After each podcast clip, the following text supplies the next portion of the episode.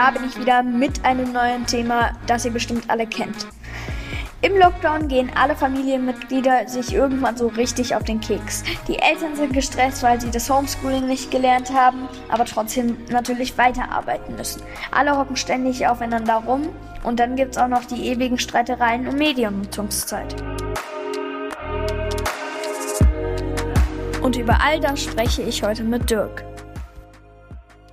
Hallo Dirk. Vielen Dank für die Einladung, Mika. Ich freue mich, äh, bei dir auf dem Kanal dabei sein zu dürfen.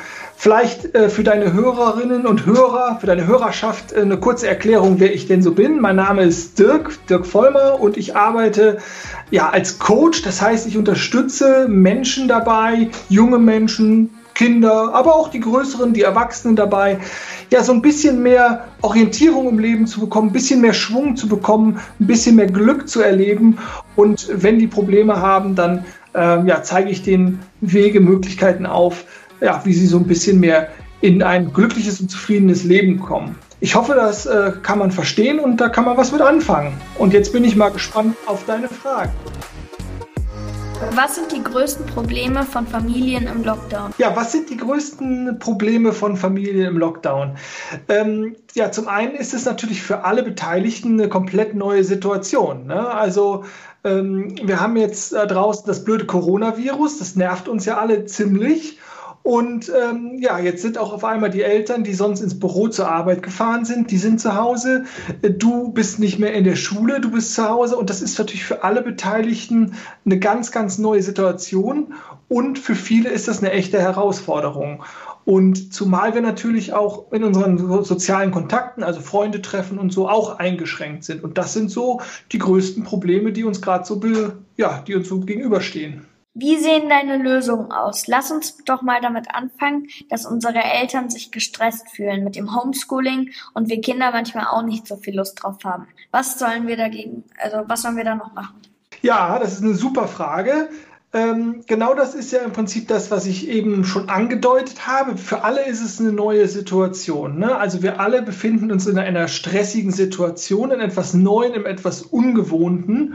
Und da hilft es dann, ähm, wenn wir jetzt an eine Lösung denken, eine neue Perspektive einzunehmen. Was meine ich damit? Das heißt, ähm, jeder darf noch mal gucken, was macht es gerade mit mir? Wo fühle ich mich besonders angespannt? Wo fühle ich mich besonders gestresst? Was nervt mich so richtig? Was finde ich so richtig blöd? Und dass man da auch in der Familie ganz offen drüber spricht, weil da hast du sicherlich Punkte und deine Eltern, deine Mama, dein Papa haben da auch Punkte. Und eventuell ähm, kann man dann äh, ja für die Arbeit zu Hause äh, oder für die gemeinsame Organisation gute Regeln, Ideen oder Lösungen finden. Als meine Mama angefangen hat, ähm, als Freiberuflerin zu arbeiten, habe ich am Anfang nicht verstanden, dass sie arbeitet, wenn sie zu Hause am Rechner sitzt. Das geht im Lockdown ja ganz vielen so. Wie kann man Kindern besonders gut erklären, äh, was man da macht und warum das auch so wichtig ist?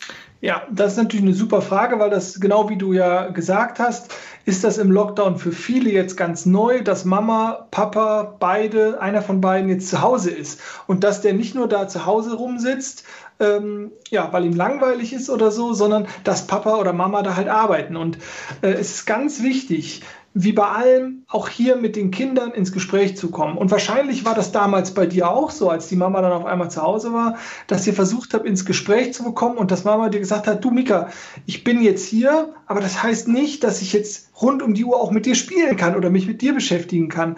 Und es ist wichtig, ähm, ja, die Kinder bei dem Prozess mitzunehmen, warum ist der Erwachsene jetzt zu Hause äh, und umgekehrt natürlich genauso.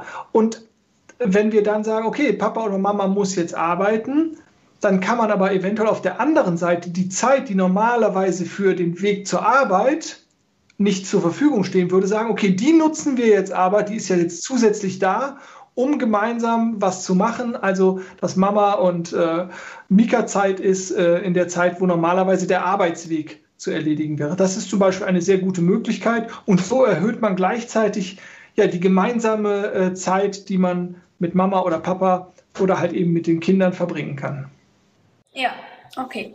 Jetzt komme ich zu einer Frage, die mich und meine Familie besonders betrifft, Mediums, äh, Mediennutzungszeit. Okay. Darüber streiten wir ständig und sicher nicht nur wir. Was sagst du dazu? Ja, schwieriges Thema. Mediennutzung, ähm, weil das normalerweise sehr eindeutig verteilt ist. Ich könnte mir vorstellen, da spekuliere ich mal ein bisschen, dass du auch lieber mehr Medienzeit hättest, als Mama und Papa es wollen. Also, dass du. Genau. Genau, ne? Ja. ja dazu gibt es, ähm, sagen wir mal so, also es gibt, Medien sind nicht grundsätzlich schlecht. Medien sind aber auch nicht grundsätzlich gut.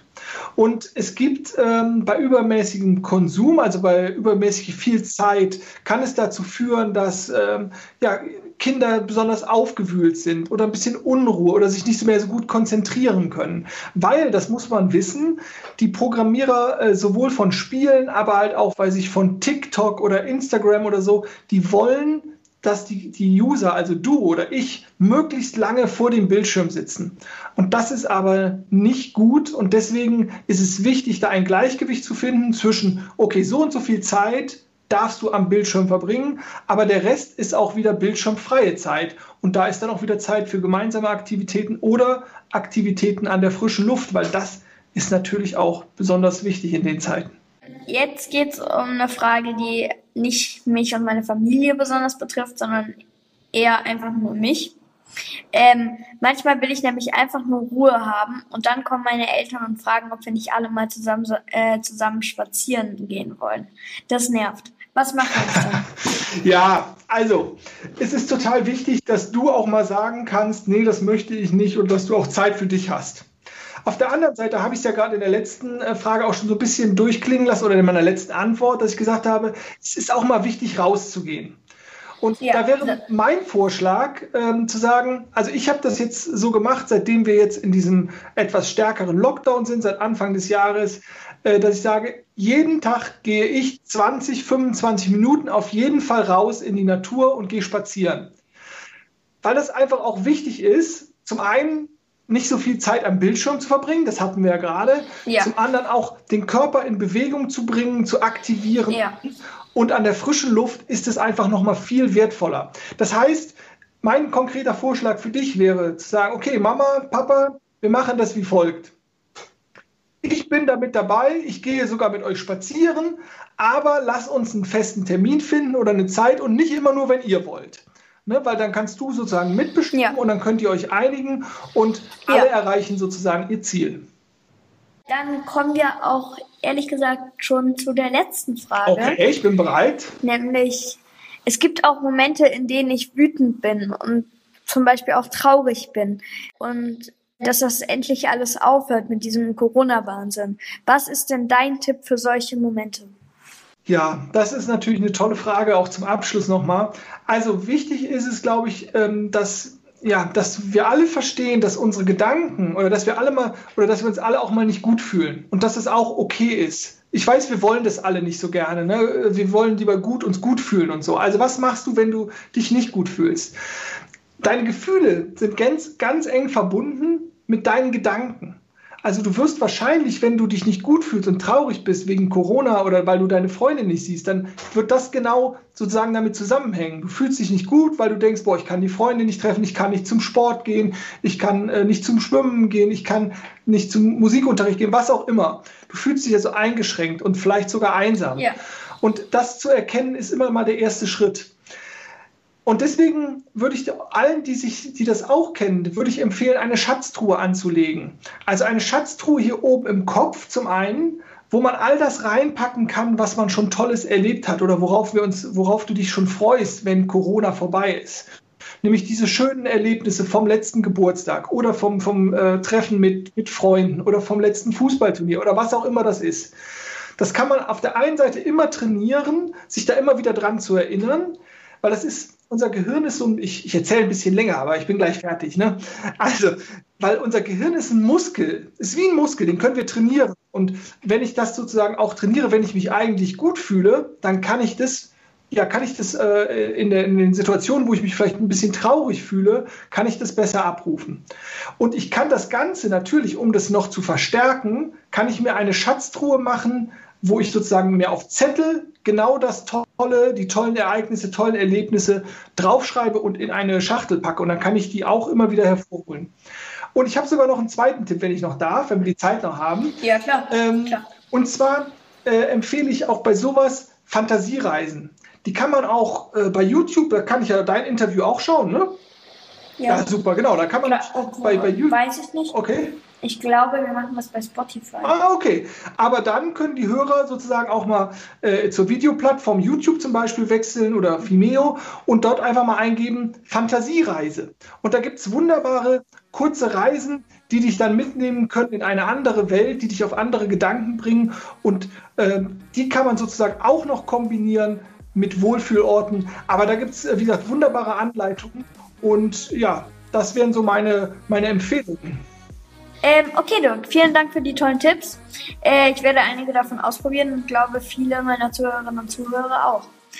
Ähm, wenn euch diese Folge gefallen hat, verteilt gerne noch reichlich Sterne an mich und ein Abo wäre auch nice. Bis zum nächsten Mal. Sehr gut.